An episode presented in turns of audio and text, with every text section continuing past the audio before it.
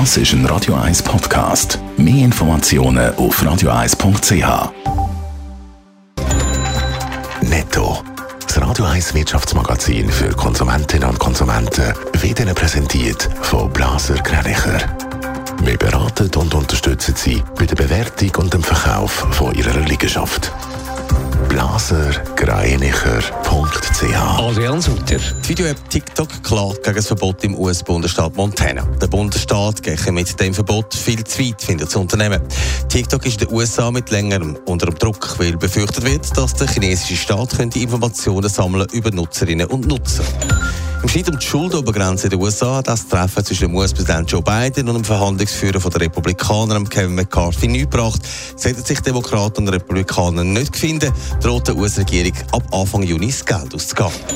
Die Deutsche Bahn und die Gewerkschaften verhandeln die nächsten drei Tage wieder im Tarifstreit. Der grosse Streik letzte Woche ist zwar abgewendet worden, es droht aber ein neuer. Das dann, wenn auch diese Verhandlungen nicht zu einer Lösung finden. Verschiedene Länder haben die Video-App TikTok bis jetzt für Behördenmitglieder verboten. Das heisst, auf Geräten, die Zugang zu der Regierung haben, darf die chinesische App nicht abgeladen werden. Adrian Sutter, der US-Bundesstaat Montana, geht da weiter. Für alle wird die App verboten. Ja, man soll TikTok in den App Stores nicht mehr können kaufen Das heisst, ja, es wird eine Art verboten. Wie genau das soll umgesetzt werden in einem Bundesstaat, da bin ich überfordert. Aber es ist natürlich ein Zeichen. Der Amerikaner ist TikTok schon länger ein Dorn im Auge, weil sie Angst haben, China könnte dort darüber spionieren.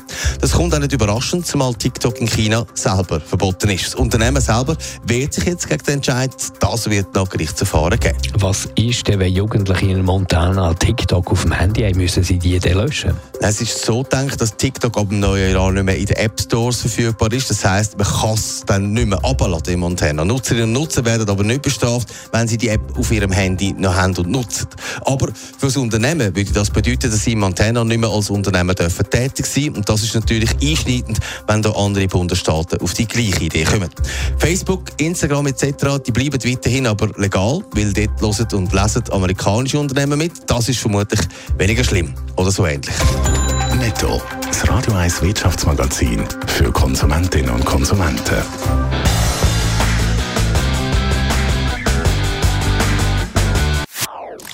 Das ist ein Radio 1 Podcast. Mehr Informationen auf radio1.ch.